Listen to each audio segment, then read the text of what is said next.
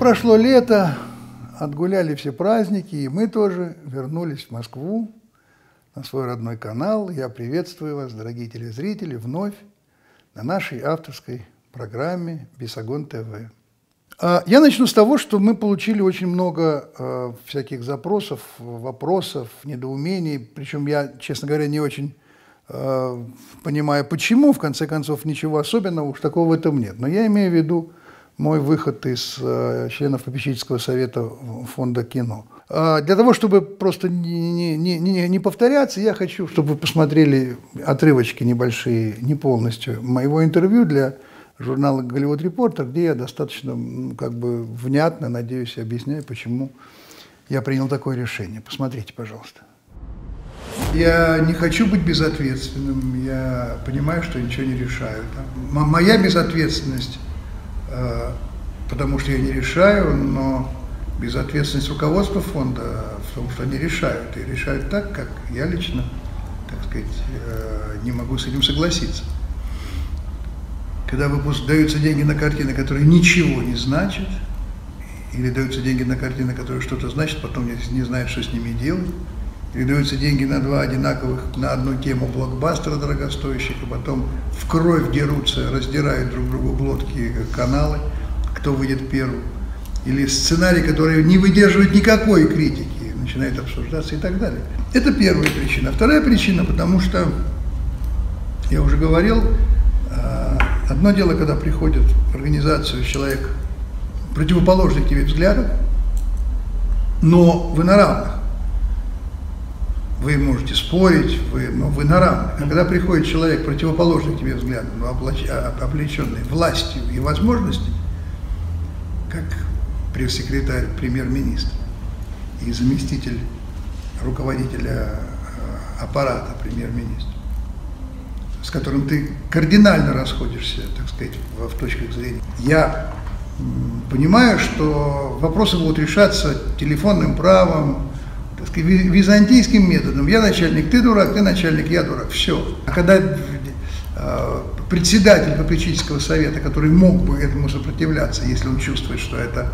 э, в телефонное право работает, не имеет ни своей точки зрения, ни, дер, не держит слова. С ним нельзя договориться, когда, так сказать, вы договариваешься о чем-то, и потом вдруг это все расползается, когда все превращается в такое месиво э, болотистое, где очень, так сказать, в этой тряси, э, рязки очень, так сказать, э, удобно решать свои проблемы, меня это не устраивает. Я не хочу этим заниматься, мне это неинтересно. Поэтому я принял решение моим этим временем распорядиться по-другому. В принципе, я думаю, что с точки зрения логики, моей логики, тут все должно быть понятно. Думаю ли я, что мой уход повлияет серьезно на. Нет, я не думаю. Потому что сегодня влияет торопливое сбивание в стаю, а, яркость обличения. А, многие забывают, что есть замечательная мысль о том, что публичное возмущение придает значимости любому идиоту. Достаточно вспомнить просто историю с мальчиком, о которой мы рассказывали вам, с мальчиком, который читает Шекспира, и как на этой истории, так сказать, стали делать свою личную политику, свою личную выгоду находить люди, которые как бы к этой истории вроде бы отношения не имеют. Посмотрите отрывочек из нашего Бесогона, посвященного этой истории с мальчиком. А дальше начинается самое главное. А дальше начинается тиражирование, тиражирование, из которого есть люди, которые читают или смотрят, должны сделать вывод. Это чудовищная страна с катастрофическим режимом, где только за то, что ребенок читает Шекспира, его могут уничтожить, истребить, убить. Вот это очень важно. Уметь продавать эмоции. И таким образом эта история – политически монетизируется. Вот пример, неожиданно, случайно, как рояль в кустах. Находится некая Люся Штейн. По такому какому-то стечению обстоятельств недавняя сотрудница радиостанции «Свобода». Это так возбудило ее гражданское чувство, Когда она увидела, как проклятые менты издеваются над мальчиком и, и женщиной, она решила пойти в политику. Сейчас я работаю в штабе независимых кандидатов в муниципальные депутаты Дмитрия Гудко. Став участником инцидента с мальчиком, я приняла решение баллотироваться в муниципальные депутаты по Басманному району. Если вы тоже видите в этом смысл, поддержите меня, вступив в мою команду. И буквально через несколько дней или даже часов у нее появляется собственный штаб, программа, помощники и слоган на красивой фотографии «Молодость не прощает». Вот эту историю с мальчиком Люся Штейн использовала для того, чтобы стать кандидатом в муниципальные депутаты Басманного района Москвы, одного из центрального, одного из центральных районов Москвы. Вот ее предвыборный ролик. Посмотрите, пожалуйста. Привет, Москва! Это Люся Штейн, ваш кандидат в муниципальные депутаты Басманного района. В год столетия революции во всех районах столицы пройдут выборы, в которых примут участие как лояльные действующие власти, так и независимые кандидаты. Среди них буду и я. Среди, среди них, них буду, и я. И я. Мое решение было принято после резонансного задержания мальчика на Арбате за публичное выступление в мае этого года. Я в очередной раз стала свидетелем пренебрежения правом на свободу самовыражения, после чего мне показалось уже недостаточным только говорить о проблемах моего города. Я решила, что пора попытаться что-то для него сделать. Я вижу для себя множество задач, основные из которых установление удобной и надежной формы коммуникации с жителями района, вовлечение молодых людей в парламентаризм и защита малого бизнеса от притеснений. В силу моего возраста, мне 21 год, выступать экспертом по многим городским проблемам я не считаю правильным, но мои соседи будут услышаны. Именно жители района являются экспертами в вопросах проблем, с которыми надо бороться, и улучшений, к которым нужно стремиться. Я хочу стать посредником между жителями и властью. То есть, ну, вы посмотрите, чрезвычайно серьезные намерения.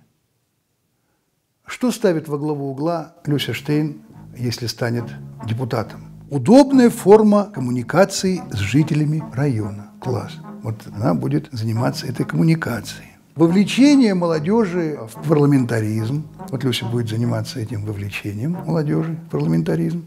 Ну и, наверное, самое главное – это защита малого бизнеса от притеснений.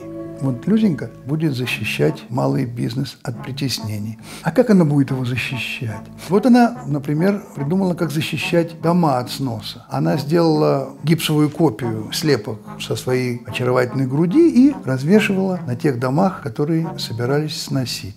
Ну вот прошла предвыборная кампания Люси Штейн, выборы состоялись, и на страничке Люси появилась надпись. Посмотрите.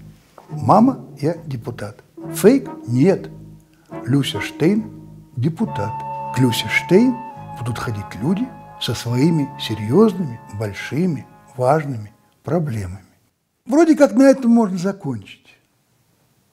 Но ну, вы что сказать можно? Вы что делаете? Ну как? Ну вы сами-то понимаете. Нет, братцы, все серьезнее. Почему выбирают Люсю Штейн? Люсю Штейн выбирают не потому, что хотят ее выбрать, а потому что они не хотят выбирать других. Они не хотят выбирать тех, кто, пользуясь тем, что они принадлежат к партии власти, добиваются этой власти. И в результате не оправдывают тех надежд, которые на них возлагают избиратели. Подумайте об этом. А если посмотреть шире? Каково отношение этих властителей дум, которые выступают по радио, по телевидению, в средствах массовой информации, в журналах, в газетах, в Фейсбуке все, и так далее, в интернете, как они относятся к тем, с кем они разговаривают, то есть с народом, с теми, кто их слушает или смотрит на них. Насколько это право публичности соответствует просто человеческой порядочности. Я хочу напомнить вам кусочек из одного нашего бесогона. Как обращаются с цифрами, с фактами, и как эти факты подаются безапелляционно и даже э, без даже возможности их как-то оспорить. Они подаются так, как э, вы слушаете, уроды, что вам говорят, и нечего спорить. Вот посмотрите. Я хочу предложить вашему вниманию беседу двух людей, которые берут на себя право и ответственность выходить на миллионную аудиторию. Это Нателла Болтянская и Никита Петров. Надо же просто учитывать то, что при э, Ежове, вот в годы большого террора, тех самых массовых операций э, НКВД, было арестовано свыше полутора тысяч миллионов человек, а из них Пол, тысяч миллионов. Полтора, по, полторы тысячи миллионов ага. было арестовано с июля 1937 года по ноябрь 1938. Пока Это шли массовые, цифры. Да, по 100 тысяч человек в месяц примерно. Из них Это тоже было... подтверждено? Конечно, это подтверждено. Просто после каждой передачи нам же пишут, что вы все врете. Ну, я понимаю, люди могут врать, но пусть они тогда читают вот те документы, которые были изданы в, хотя бы в Международном фонде демократии, Полторы в Роспене. тысячи миллионов арестованных. Да, полторы тысячи Фантастика. миллионов арестованных. Ну, вы слышали? Нет, вы только вдумайтесь. Вы только вдумайтесь. Это же на полном серьезе. А какая амбиция? Документы, пожалуйста. Конечно. А как вы думаете? Да что вы говорите? Ой-ой-ой. Полторы тысячи миллионов человек. Ой-ой-ой. Интересно, приходит мне в голову, что это, м, в общем-то, грамотно сказать полтора миллиарда. Ну, ну, допустим, это такая арифметическая форма математическая, которой близки госпоже Болтянской и господину Петрову. Но, э, ну хорошо, приняли это за веру. Полтора миллиарда. Полтора миллиарда погибло, репрессировано. Да? Да, конечно. Есть документы? Конечно, есть документы. Блин, оладьи, вы хоть вообще включите мозг-то? Какие полтора миллиарда? В стране жило 134 миллиона человек в это время вообще. Какие полтора миллиарда? Вы что гоните? Вы чего гоните? Безнаказанно. Вот просто так. И никто не... Никто, скажите, вы сняли с работы? Вы, вы- ты что болтаешь? А ну иди отсюда вон. Ты что несешь? Ты что людей путаешь? А они обремененные знаниями. А чистый лист бумаги будет иметь возможность сказать, да, действительно, какая интересная информация. Сегодня буду на тусовке, я там скажу. Вот сталинизм проклятый, полтора миллиарда людей сгубил. Ну, наливаюсь. Это же стыд. Но это же смотрят миллионы. Миллионы. А вы посмотрите, как два властителя дум общаются друг с другом по эхо Москвы. Это господин э, Соломин и господин Гонопольский. Вот что говорит Соломин в диалоге. Прямо как «я часть той силы, что вечно хочет зла и вечно совершает благо». Гонопольский. Это красиво. Пушкин написал. Или Лермонтов. Соломин. Лермонтов, скорее всего, Гонопольский. Да, скорее всего, Лермонтов. И поехали дальше. Ребят, а вот секундочку задуматься, ну погодите, ну вы же это вот точно знаете или нет? Да не важно, точно или нет. И не важно, что это Фауст, Гёте. Какая разница? Пушкин, Лермонтов, Гёте, поехали дальше. Нахрен они нужны, сейчас вспоминать их про них. Вот так вот, между прочим. Люди слушают, будут искать у Лермонтова это или у Пушкина. Те, кто не знает, что это Гёте. А те, кто знает, что это Гёте. Что они должны подумать про этих людей? Человек обязан сомневаться, если он знает не точно, если он выходит на миллионную аудиторию. Он должен уважать тех людей, с кем он говорит. Но он их не уважает, потому что он убежден, что они тоже не знают ни хрена. Пушкин, Лермонтов, Гёте, поехали дальше. И, и это не единичный случай. Это принцип, это существующий принцип подмены, а, неправомочных аналогий. Вот посмотрите, что пишет Николай Виноградов. В XVIII веке гнобили Радищева, в XIX – Пушкина, Лермонтова, в XX – Мерхольда, Бродского, неизвестного, в XXI – Лимонова, а теперь Серебренникова. Они все для своего времени были современным искусством. Искусство меняется, а репрессии против писателей и режиссеров вечны. Вот так вот, в один ряд. Пушкин, Радищев, Лимонов, Серебренников в один ряд. А сравнение, например, э, сравнение э, барышни с Пусси Райт э, с... Прочту, прочту.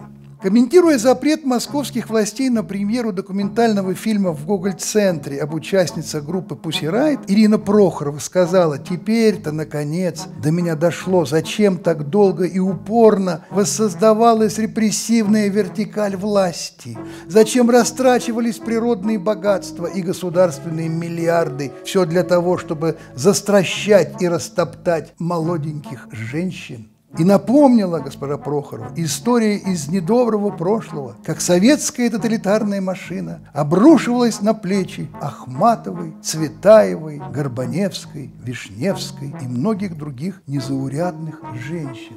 Незаурядных женщин. И это сравнивается вот с этими незаурядными женщинами. Посмотрите. А на что расчет? А расчет на то, что никто никогда не будет сравнивать. Ну, сказали и поехали. Или же аналогии, которые приходят на ум замечательному, замечательному, очень большому артисту Сергею Юрскому. Вот послушайте. Сейчас многие проводят параллели с делом Мейерхольда. Это на поверхности.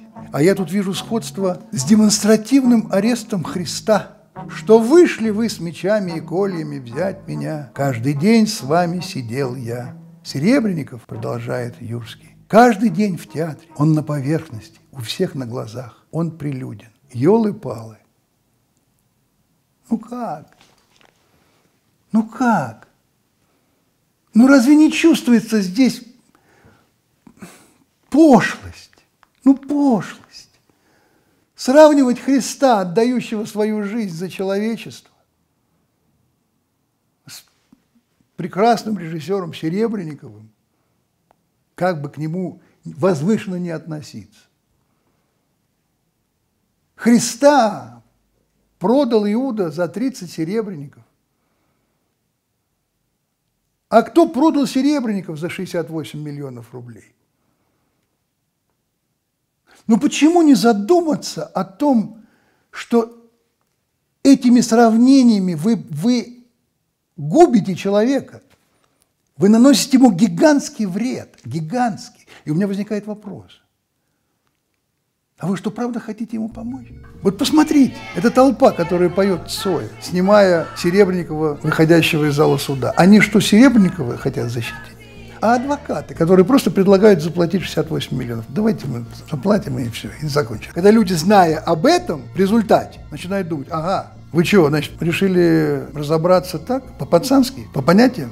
А Прохорова, который предлагает те же самые 68 миллионов собрать вот так за 15 минут, для того, чтобы, так сказать, внести залог, тогда помилуйте, а почему вы не соберете эти 68 миллионов или 150 миллионов Серебреннику, чтобы он ставил свои замечательные спектакли, которые вам так нравятся? Зачем нужно брать у государства эти деньги, чтобы потом вот таким образом, так сказать, расплачиваться с государством, если возникают какие-то, так сказать, неурядицы? Вы об этом не думали? Что делает телеканал «Дождь»? Серебреннику, находящемуся под домашним арестом, разрешается гулять, прогулки двухчасовые. Но ему нельзя ни с кем разговаривать. Это закон, это условия, при которых ему дают такую поблажку. Вы подходите к нему, с, ловите его на улице, подходите к нему с камерой и с микрофоном и задаете вопросы ему. Ради чего? Для того, чтобы сейчас он открыл рот и попал в СИЗО? Вы же сами его отправляете туда. А потом расскажете на своем канале, что Гебня, так сказать, усугубила э, жестокое отношение к художнику. Что вы делаете, вы сами-то понимаете? А что за этим стоит? Ничего. Фигурирование пиар. Я абсолютно убежден, что Кириллу Серебренникову это вот так. Вот. Потому что шуму много, потом его будет меньше, а пользы никакой. Никакой. И в результате мы видим жуткую картину. Как бы Здоровый голос свободных людей выступил в защиту. А потом, когда мы начинаем разбирать ситуацию, по барабану, по барабану. Не по барабану только то, что это может коснуться каждого.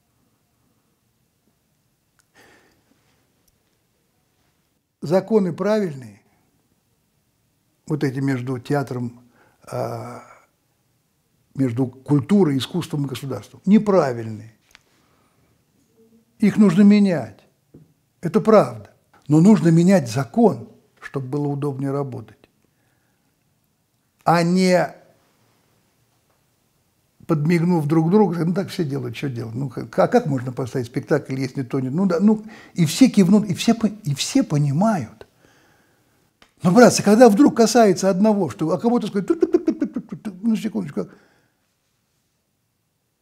а, один, а свобода слова, гебня, притеснение, 37 год. И вместо того, чтобы всем нам собраться и сделать все, чтобы закон был изменен в пользу возможности работать спокойно, не нарушая его, мы пытаемся все перевести в политическую плоскость и в идеологическую борьбу, репрессии и так далее, и так далее. А сами-то мы понимаем, насколько а, поляризуется общество в таких ситуациях. Какой раскол происходит внутри и к чему это может привести. Я прочту вам сейчас выдержки из письма режиссера Вырыпаева которое было перепощено в бесконечном количестве экземпляров, читалось, обсуждалось и так далее, и так далее. Вот что он пишет, отрывки. Я драматург и режиссер Иван Воропаев в связи с арестом моего товарища и коллеги, режиссера Кирилла Серебренникова, хотел бы обратиться к деятелям российской культуры. Коллеги, друзья, давайте скажем себе честно, что арест Кирилла Серебренникова снова останется безнаказанным для той власти, которая управляет сегодня Россией. Основная проблема в том, что в сознании россиян и многих деятелей культуры большевизм не равен фашизму. Мы, деятели культуры, снова пишем эти свои письма, пытаясь объяснить власти, что они не правы, пытаясь добиться справедливости и уважения. Но к кому мы обращаемся и о чем мы просим? Это ведь то же самое, что просить у Сталина простить Мейерхольда. Единственный путь к освобождению нашего многострадального народа от иго правящей власти – это смена этой власти и изменение основной ценностной парадигмы, лежащей в основе жизнедеятельности этой страны. Каким путем? Я лично не верю в путь насилия, ни к чему хорошему это не приведет. Поэтому единственное наше оружие – это формирование общественного мнения, воспитание молодого поколения на других ценностях на других ценностях. Каких? Толерантность, мультикультурализм. Каких ценностях? Гендерное равенство, мальчики в юбках. Каких ценностей? Тех ценностей, которые сегодня поставили Европу в позу позднего раскаяния, и она до сих пор не может подняться из этой позы. Ну, читаем дальше. И первое, что мы, деятели культуры и интеллигенция, прогрессивные люди России, можем сделать, это перестать поддерживать эту власть. Не нужно получать все эти государственные награды и публично при камерах пожимать руку Владимиру Путину. Неужели вы не понимаете, что помогая, например, больным детям или вкладывая свои деньги в частное образование ценой поддержки Путина, вы оказываете медвежью услугу всему нашему будущему поколению, которое вынуждено расти и ходить в школы в России при этом режиме. При этом вам не нужно рисковать и открыто заявлять о своей позиции, как сейчас это делаю я. Власть очень жестока и способна на все. Елки-палки. Ну вы... Ну это же, ну ты ничем не рискуешь, брат. Ты же прекрасно знаешь, что ничего не будет тебе. Откуда эта нечаевщина, этот революционный пафос борца, готового пойти, так сказать, на, на, на гибель, живя в Польше? Ну, это другой разговор. Тебя тронут. Кто? 37-й год. Не надо, не делайте, как я. Это опасно. Я иду на это. И больно смотреть, продолжает господин Воропаев, как 9 мая вместо тишины и скорби по Красной площади ездят машины смерти, и вожди правящей власти стоят рядом с трупом незахороненного Ленина и поднимают в глазах граждан свой политический рейтинг, называя это патриотизмом. Ни слова про бабки. Руку пожимать не надо. награды брать, а деньги надо брать. Это святое. На кино, на театр, на художественные импровизации. Ну, ребят, ну или-или. Ну-ка, ну невозможно. Ну невозможно и рыбку съесть, и, и в партию не вступить. Ну и вот не получается, понимаете? Вы или сюда, или туда. Значит, не пожимать руку. Ценой жизни детей, которые должны погибать, болеть, только для того, чтобы, умирая, заставить своих родителей пойти против власти, которая убила их детей. Вы что делаете? Гапоновщина чистейшей воды. Вот посмотрите, 1905 год. Посмотрите, послушайте, пожалуйста. Это было в нашей передаче. Вот удивительный документ. Самодовольная запись писателя Матюшенского. «Мой грех», – пишет он, – «это знаменитая петиция рабочих на имя царя, в результате которой получилось кровопролитие не только в Санкт-Петербурге, но и во всей России. Я ее написал по предложению Гапона в полной уверенности, что она объединит полусознательную массу, поведет ее к царскому дворцу. И тут под штыками и пулями эта масса прозреет, увидит и определит цену тому символу, которому она поклоняется. Расчет мой оправдался в точности. Я толкал женщин и детей на бойню, чтобы вернее достигнуть намеченной цели. Я думал, избиение взрослых мужчин, может быть, еще перенесут, простят, но женщин, расстрел матерей с грудными младенцами на руках? Нет, этого не простят, не смогут простить. Пусть же идут и они, говорил я себе. Пусть они умрут, но вместе с ними умрет единственный символ, удерживающий Россию в цепях рабства.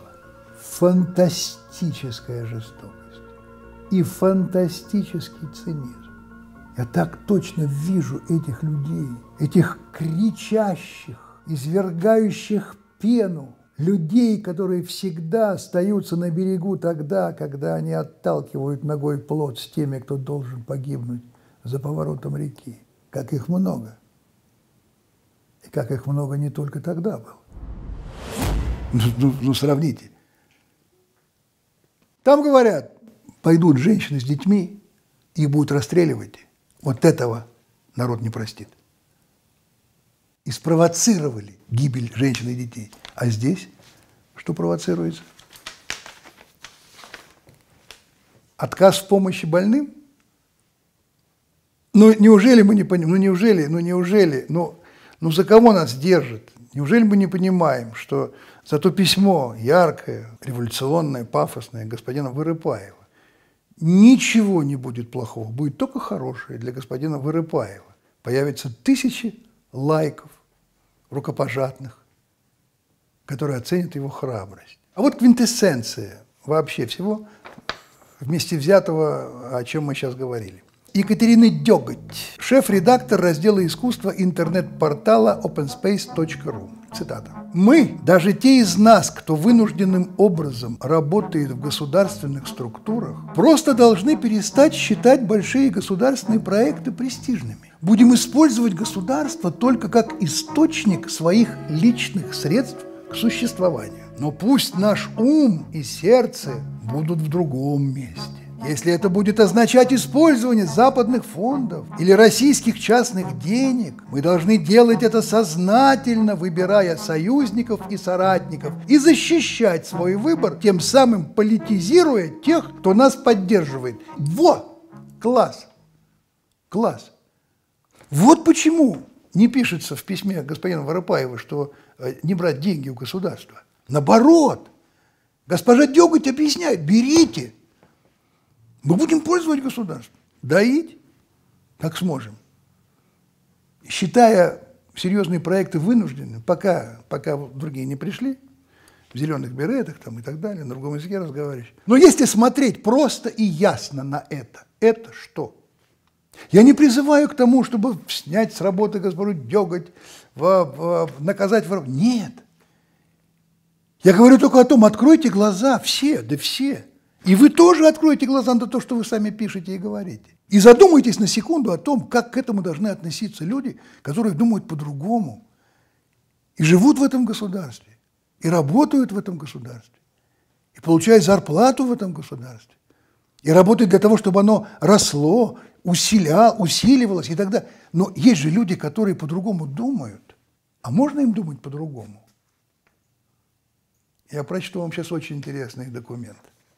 Вот ответ человека, который не имеет отношения к художественному творчеству, интеллигенции и так далее, он занимается реальным делом. Он работает на заводе, очень престижном. Это ЗАО «Кубань Желдормаш». Это одно из старейших предприятий, которое делает железнодорожное оборудование, принимало участие в строительстве тоннеля под Ла-Маншем, в Чехословакии строили железные дороги, в Ираке, в Индии и так далее, и так далее. Вот что он пишет. Тоже читаю выдержки. Извините, но просто не могу молчать. Гражданская позиция рвется наружу из всех отверстий. Главная новость всей страны – Басманный суд решает вопрос об аресте Кирилла Серебренникова онлайн. «Я готова внести залог, чтобы действительно великий человек не сидел в СИЗО», заявляла в суде госпожа Прохорова. С моей точки зрения, Серебренников – выдающийся режиссер, театральный деятель, и он является, это непреложный факт, гордостью нашей страны. Его проект сделал Россию передовой театральной державой. Теперь на секунду. Но это факты. Это только вот, вот сказано, да? Сказана фраза пафосная повторяю, мое личное отношение к Серебрянику как к очень талантливому человеку. Но, ребята, вы тем, что вы говорите и делаете, вы заставляете людей э, покопаться немножко в, в цифрах. В ЦИОМ провел опрос. Опрос показал, 59% жителей нашей страны никогда не слышали даже фамилии режиссера, а его спектакли видели около 4% респондентов. Но я продолжу читать эссе Дмитрия Доработались, пишет он, дожили. Я отказываюсь понимать современную историю своей страны, если в ней товарищ Серебренников считается великим человеком. И да, я быдло, так и запишите, я лишен прекрасного. Я совершенно не понимаю современного искусства, особенно за такие деньги из бюджета. И кто-то еще спрашивает, почему мы в Армавире не можем себе оборудование купить новое. Потому что декорации к одному спектаклю в одной Москве стоят, как весь наш завод с людьми и всем нашим скарбом. Нам кредиты под 15 годовых с пятикратным залогом и обязательствами в трех томах. Знаете, пишет он, когда-то очень давно я читал Софокла, Эсхила, Еврипида, думал, что с них начиналась трагедия, потом были гомеровские эпос, комедия, риторика, поэзия, сатира. Да что я только не читал, заполняя полки моей пустой головы тем, что надо и не надо. Про Тита Плафта и Ла Фонтена даже писать не хочу, культурные люди не поймут. А уж сколько у меня было споров с преподавателями на всех олимпиадах, а потом в ВУЗе с людьми, которые, говоря о культуре, закрывали глаза. Но, Ядь, я еще никогда не слышал столько обвинений в культурной отсталости от людей, которые думают, что Эзоп – это ник в чате. Пока я пишу про завод, все нормально. Вся эта комарилья смотрит, читает, улыбается и про себя думает. Хорошо работает холопы и туземцы. Так и надо, мир так устроен, быдло вкалывает. А я умный, умная, головой работаю свои гениальные, разрабатываю план мероприятий по освоению трех миллиардов по программе изменения дорожной карты по снижению повышения ликвидности инновационных параметров цифровой экономики. И да, надо, чтобы вы видели все, что я тут тружусь, как пчелка, щелк и новая фотография в Инстаграме. Но стоит мне написать что-то, что никак не вписывается в границы, которыми меня обвели по кругу прогрессивные и культурные люди, начинается дикий гвалт одухотворенных и высокоморальных интеллигентов. При этом в бой идет все – мат, оскорбление, вешание ярлыков. Логика простая – они могут, им можно, а вы, быдло провинциально, сидите и радуйтесь, что вас на столбах не вешают за низкое происхождение. А уж иметь свое мнение относительно любого вопроса, не только культуры, это вообще верх наглости для никчемного люмпина. Обсуждайте свои железки и баста. Зло, но есть правда в этих словах. Она есть, это правда. Существует песочница, страна Москва, страна Санкт-Петербург, еще несколько поменьше стран. И вся другая страна, огромная, вот та, работающая, которая относится как, ну что они понимают, это не для них. В заключение я хочу а, вернуться к фразе Сергея Юрского, его сравнение э, Мейерхольда и Серебренникова, которое он назвал поверхностным. Оно действительно поверхностное, потому что это фигура речи. Мейерхольд – новатор, репрессирован, и Серебренников – новатор, репрессирован. И она, аналогия, она такая летящая, простая, мгновенно возникающая. А вот интересно, мне хотел бы Серебренников походить на Мейерхольда, другого, незнакомого нам. Мне кажется, имеет смысл поглубже познакомиться, чтобы все-таки не такие поспешные выводы делать о времени, о человеке и о событиях вокруг этого человека. Марина Айдова. Сегодня многие вспоминали Мейерхольда. На прошлой неделе читала интервью с дочерью выдающегося театрального режиссера Леонида Варпаховского. Она создала в Канаде профессиональный русский драматический театр. Журналист расспрашивал ее не только о созданном ею театре, но и об ее известном отце. Леонид Варпаховский был учеником Мейерхольда, и молодой актер просто боготворил своего учителя. Но в 1936 году 28-летнего Варпаховского арестовывают за содействие троцкизму. И в Москву он возвращается уже только в 1956 году, через 20 лет. После реабилитации Варпаховский случайно узнает, что сидел он, оказывается, по доносу своего учителя Всеволода Мейерхольда. Дочь Варпаховского рассказывает, что после того, как отец это узнал, он два дня пролежал лицом к стене, Копию этого письма она до сих пор хранит у себя в Канаде. Судя по документам, рассекреченным и опубликованным в постсоветскую эпоху, Мерхольд писал доносы и на Эренбурга, и на Таирова, и на других коллег по театральному цеху о том, что они недостаточно преданы делу коммунизма. Селт Мейерхольд встретил большевистскую революцию с восторгом. В 1917 году он пришел в Смольный, чтобы заявить о своей готовности сотрудничать с новой властью. К этому моменту Мерхольду исполнилось 43 года. Он был отцом трех взрослых дочерей, апологетом придуманного им нового театра и главным режиссером императорских театров драмы и оперы Александринского и Мариинского в Петербурге. Свою задачу он теперь видел в том, чтобы средствами революционного агитационного театра помогать новой власти.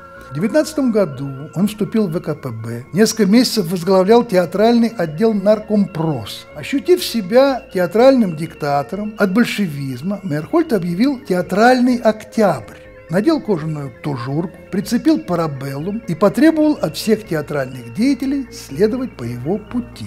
Тем, кто не захочет или не сможет, он угрожал не более не менее, как расстрелом.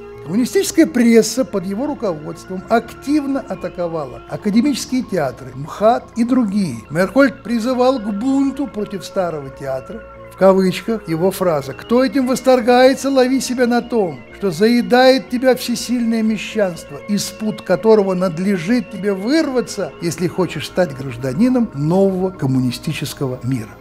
В 1920 году он стал руководителем первого театра РСФСР, и одним из первых спектаклей он поставил «Земля дыбом», посвящен спектакль первому красноармейцу Льву Давидовичу Троцкому.